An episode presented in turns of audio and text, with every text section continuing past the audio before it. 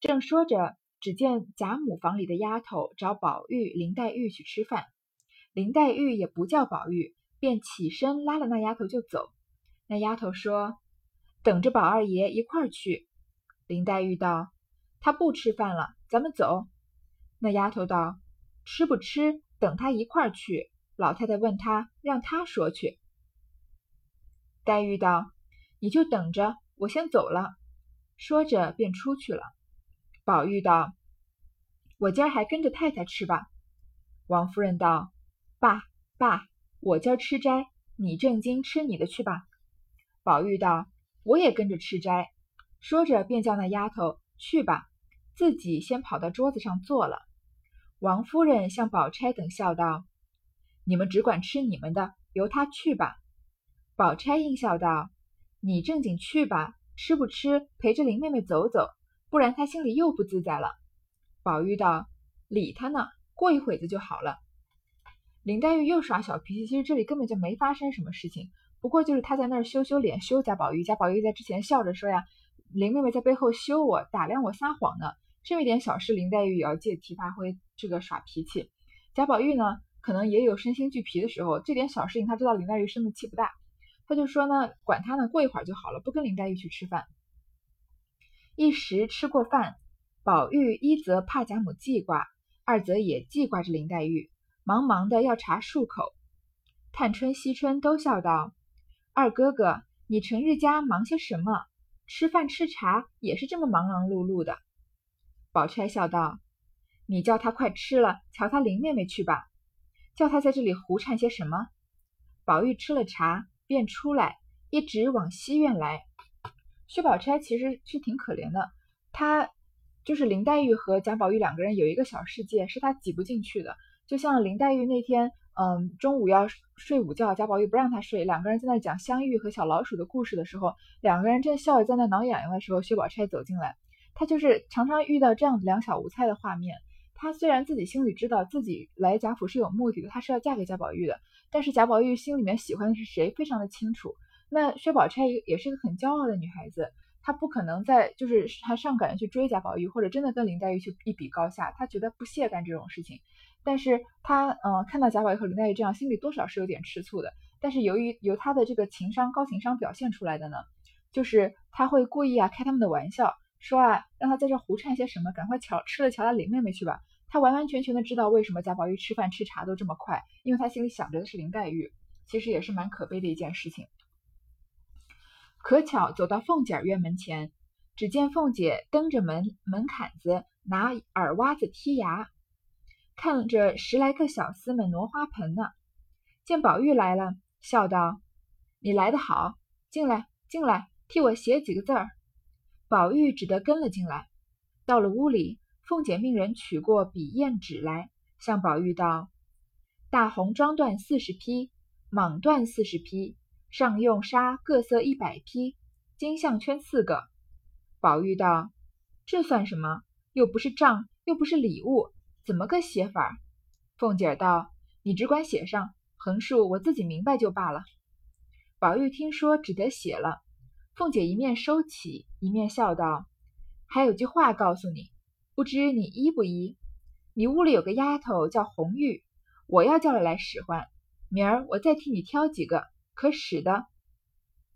宝玉道：“我屋里的人也多得很，姐姐喜欢谁，只管叫了来，何必问我？”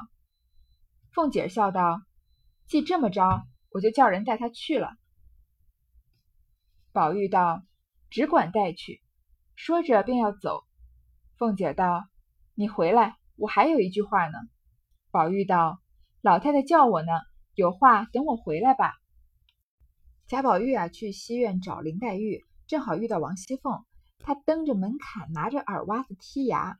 这个景象啊，大家在脑海中想想看，一个女孩子家，而且是大户人家的媳妇儿，脚啊踩在门槛上，用耳挖子在剔牙，这个场景有一点过于粗俗了，也表现出王熙凤。性格里面有男孩子气的这一面，比较不拘小节。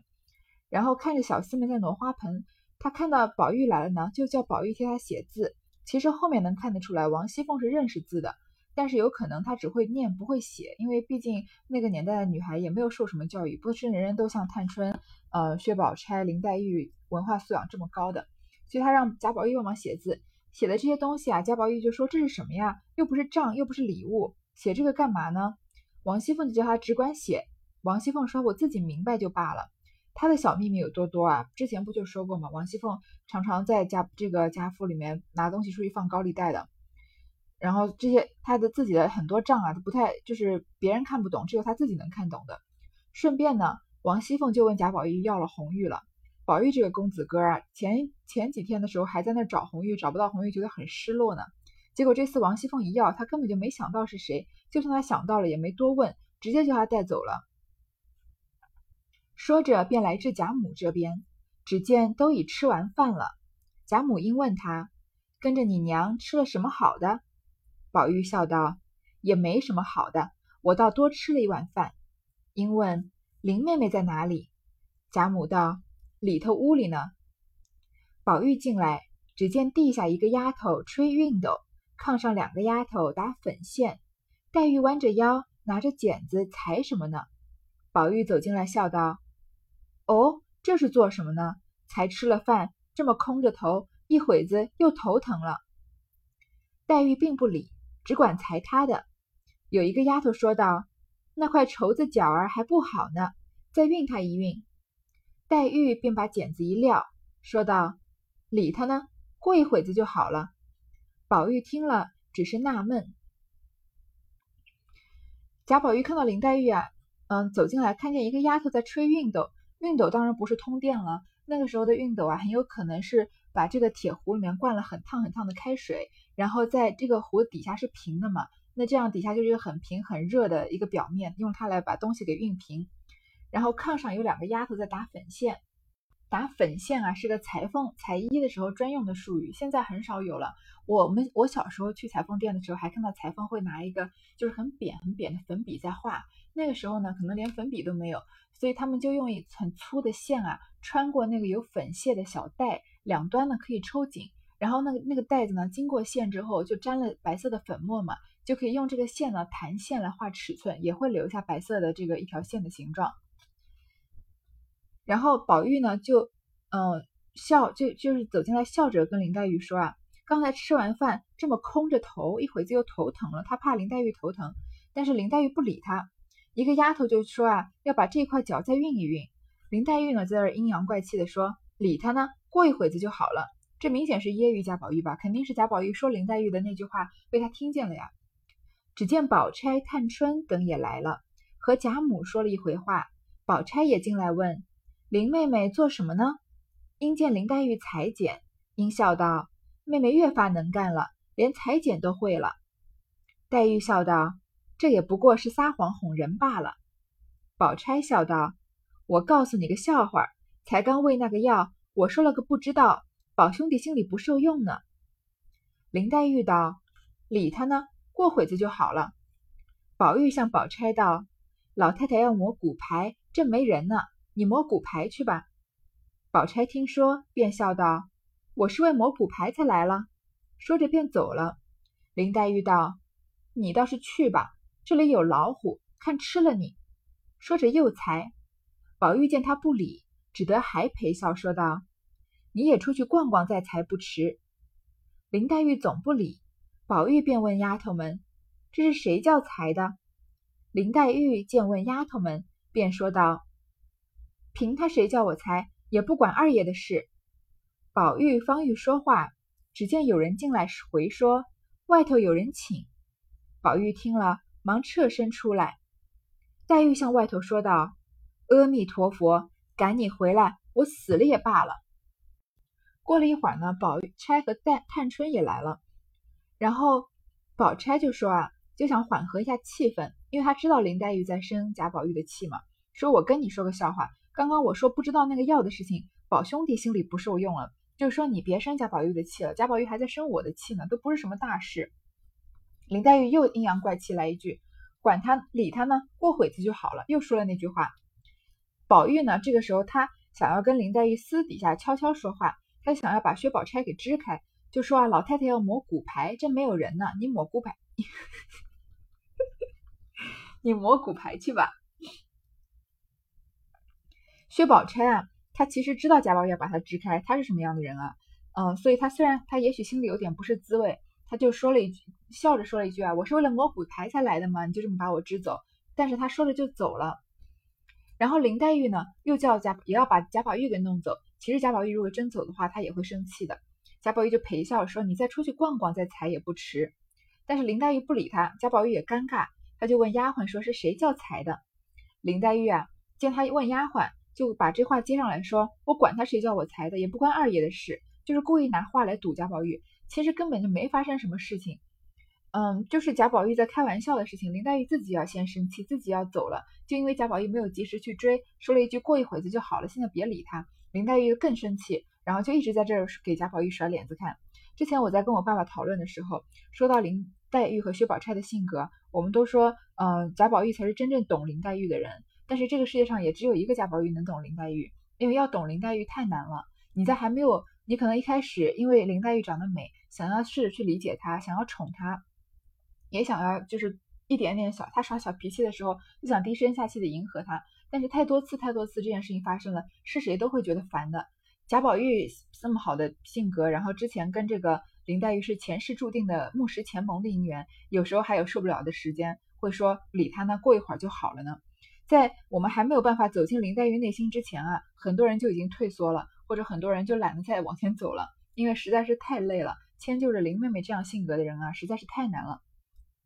宝玉还要再跟他说话，还要求他的时候呢，就有人说外头有人请，宝玉就说了，听说赶快就出去了。林黛玉又在里面说狠话，阿弥陀佛，赶你回来，我死了也罢了。说意思就是我就是不想见你，我死了也不想见你。是为有什么发生什么事了，就需要把话说到这个地步呢？真是有时候也很难懂啊。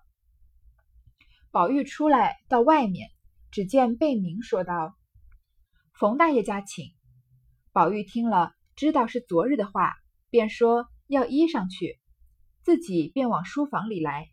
贝明一直到了二门前等人，只见一个老婆子出来了。贝明上去说道：“宝二爷在书房里等出门的衣裳，你老人家进去带个信儿。”那婆子说：“放你娘的屁！倒好，宝二爷如今在园里住着，跟他的人都在园里，你又跑了这里来带信儿来了。”贝明听了，笑道：“骂的是，我也糊涂了。”说着，一径往东边二门前来。可巧门上小厮在甬路底下踢球，贝明将缘故说了，小厮跑了进去，半日抱了一个包袱出来，递与贝明。回到书房，宝玉换了，命人备马，只带着贝明、除药、双瑞、双寿四个小厮去了。这里说的冯大爷家请啊，就是冯子英来请贾宝玉。他们之前不是才说吗？冯子英说：“我还要回，为了这件事情，我还要做一回东，请大家呢。短呢就七八天，长就十天。现在冯子英就下帖来请了。一进到了冯子英家门口，有人报与了冯子英，出来迎接进去。只见薛蟠早已在那里酒后，还有许多唱曲的小厮，并唱小旦的蒋玉菡、锦香院的妓女云儿。大家都见过了，然后吃茶。宝玉擎茶笑道：“前儿所言信与不信之事，我昼闲昼悬夜想，今日一闻呼唤即至。”冯子英笑道：“你们令表兄弟倒都心实。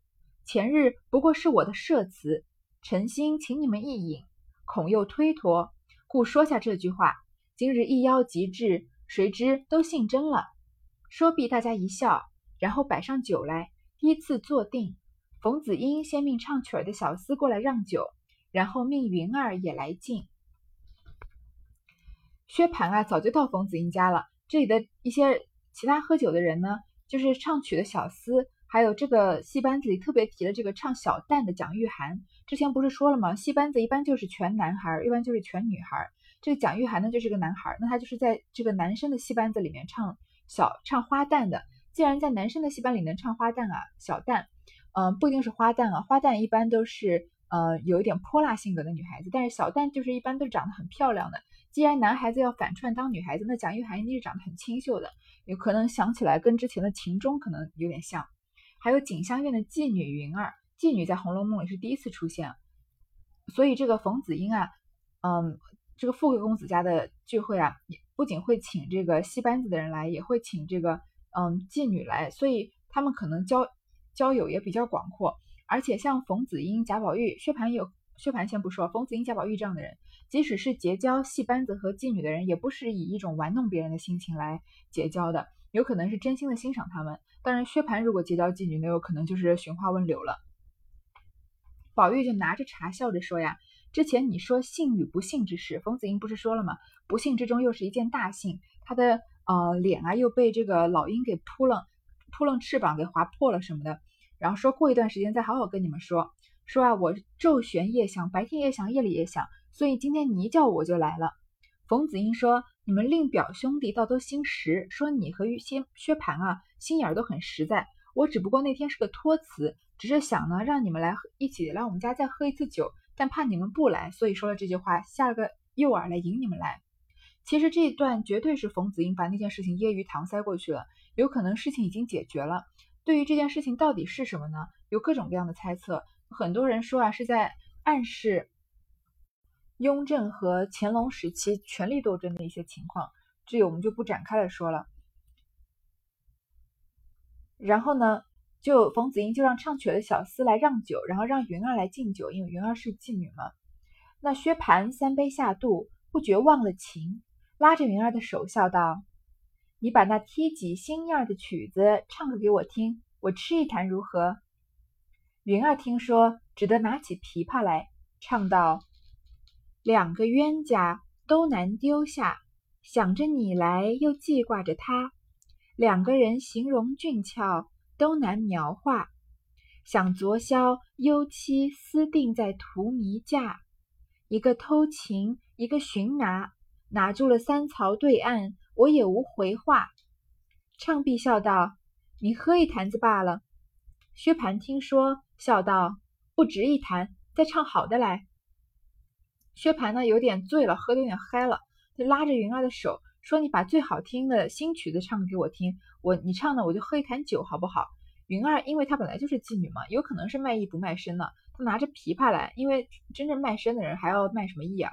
就不需要会琵琶会唱曲了。那云儿很明显，而且冯子英、贾宝玉这样的人结交的，肯定不是什么嗯下九流，就是嗯就是只卖身不卖艺的那种普通的妓女，肯定是嗯有点可能有点像比如说柳如是啊那种等级的，嗯很有才华的，很会唱歌，很会嗯作曲的这种女孩子。云儿呢这里就唱了一首很艳很香艳的曲子，讲的呢其实就是一个女的劈腿两个男人的故事。但是把她这个这个听她经过她的曲子呢，把她唱的很非常的嗯香艳，而且有点很可爱的感觉。说我有两个情人啊，我两个都很难把他们丢下来，想想着你呢，又记挂着他，两个人我都想。为什么呢？为什么呢？因为两个人都形容俊俏，都难描画，都帅啊。然后昨天啊，他跟其中一个女孩子约会在荼蘼架，在荼蘼花架下面幽会，被另外一个人捉住了。说三曹对岸，我也无回话。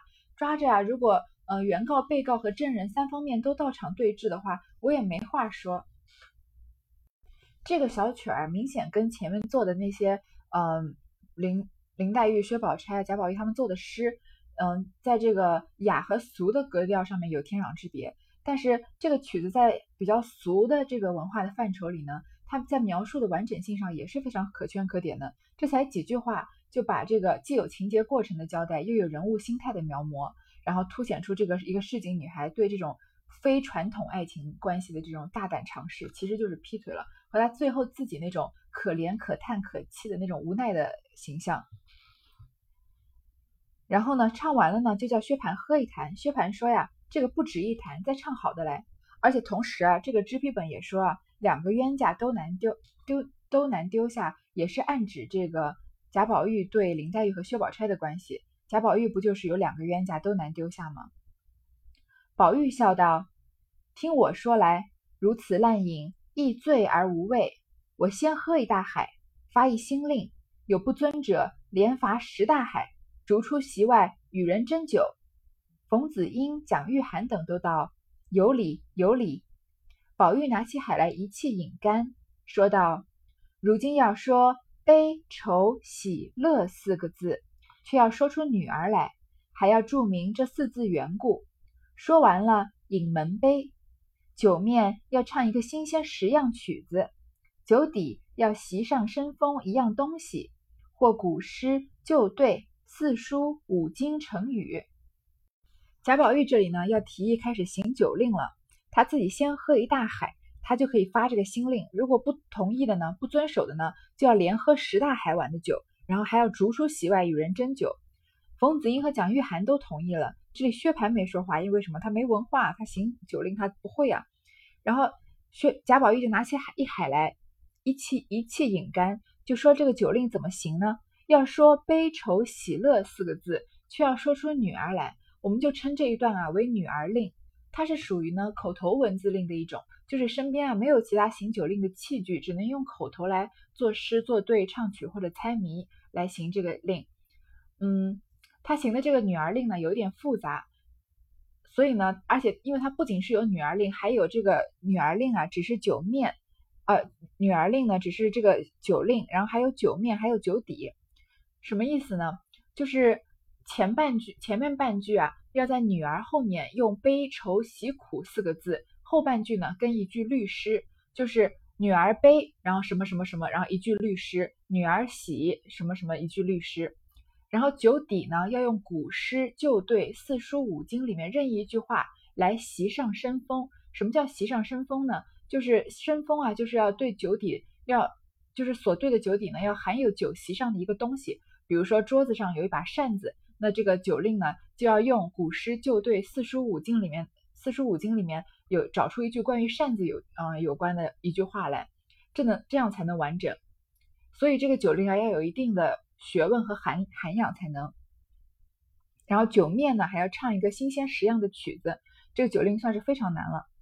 薛蟠未等说完，先站起来拦道：“我不来，别算我，这竟是捉弄我呢。”云儿也站起来推他坐下，笑道：“怕什么？这还亏你天天吃酒呢，难道你连我也不如？我回来还说呢，说是了，爸，不是了，不过罚上几杯，哪里就醉死了？”你如今一乱令，倒喝十大海下去斟酒不成？众人都拍手道妙。薛蟠听说无法，只得做了。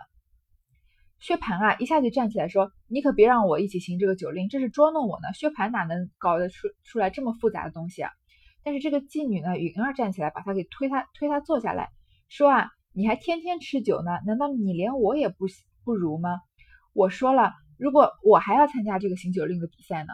如果说的好呢，那不就很好吗？如果说不好，不过就是多喝几杯酒嘛，也不会醉死啊。如果你不参加的话，那你就要喝十大海碗下去斟酒了呀。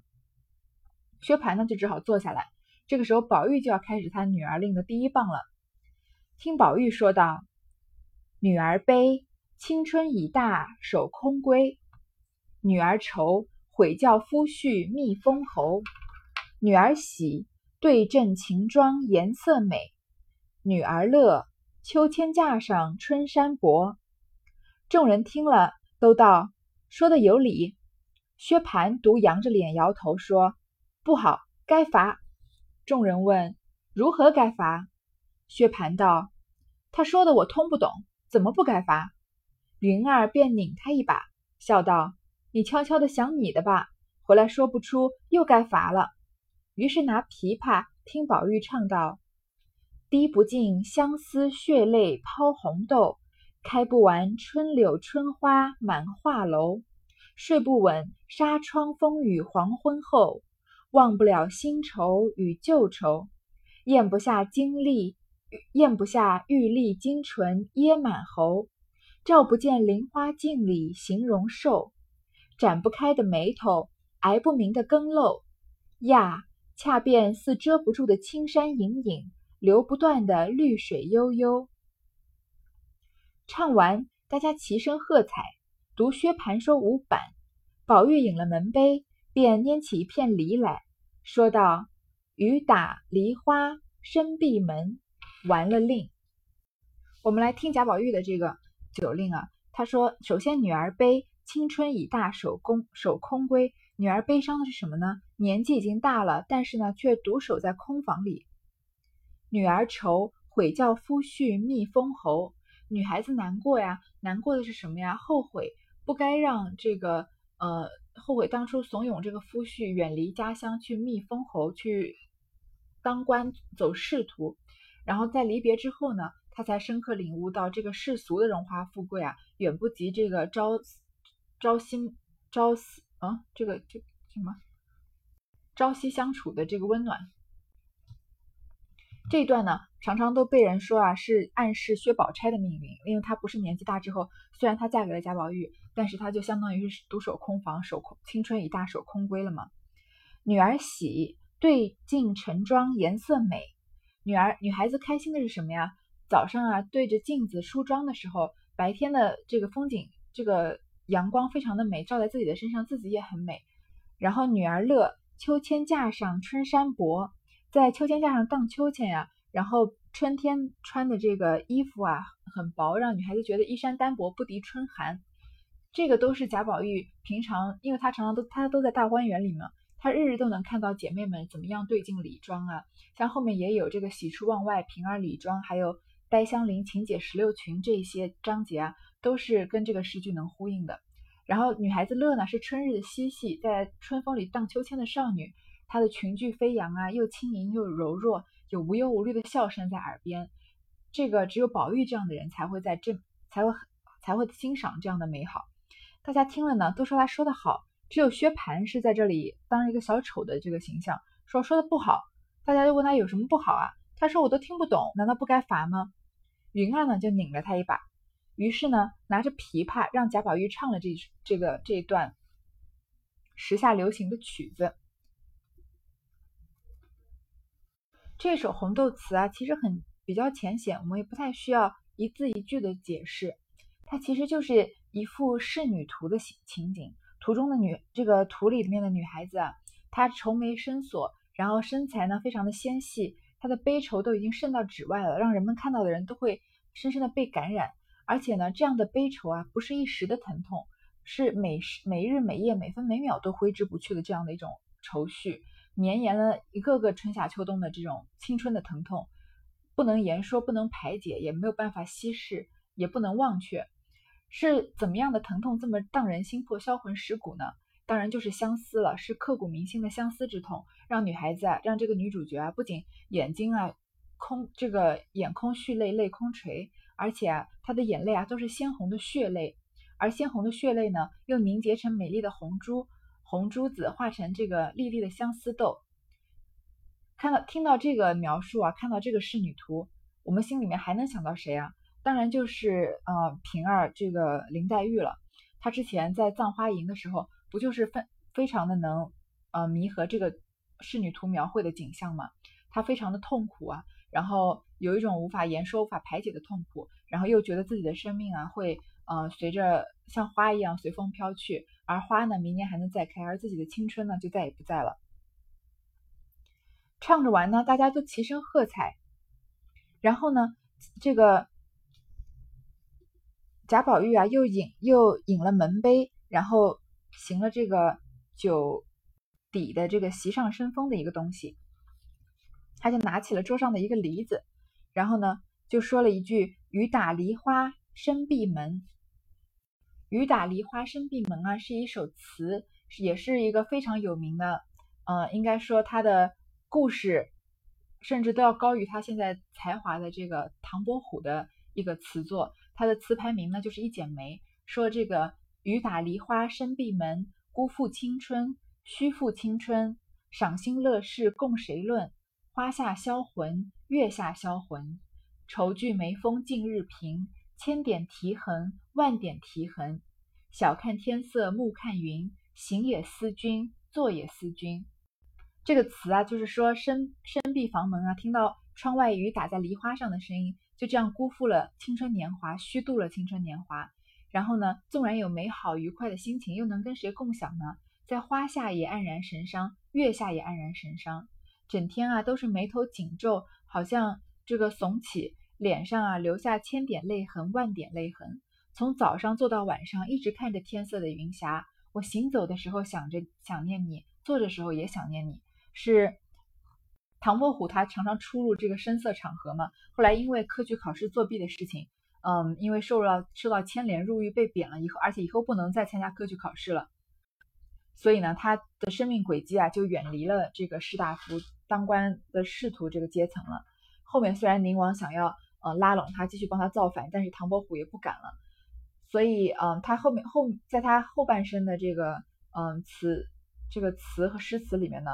很多都以女性为题材，这个就就是其中的一个。贾宝玉就引用了这个“雨打梨花深闭门”来做这个他的酒底，说的是这个桌上桌上的梨子。这个薛蟠说五板，其实我也不知道这个五板是什么意思，要查也查不到。如果有人知道的话，欢迎留言的时候告诉我。这段呢就是贾宝玉行的女儿令，接下来呢就轮到冯子英了。那我们下回再说。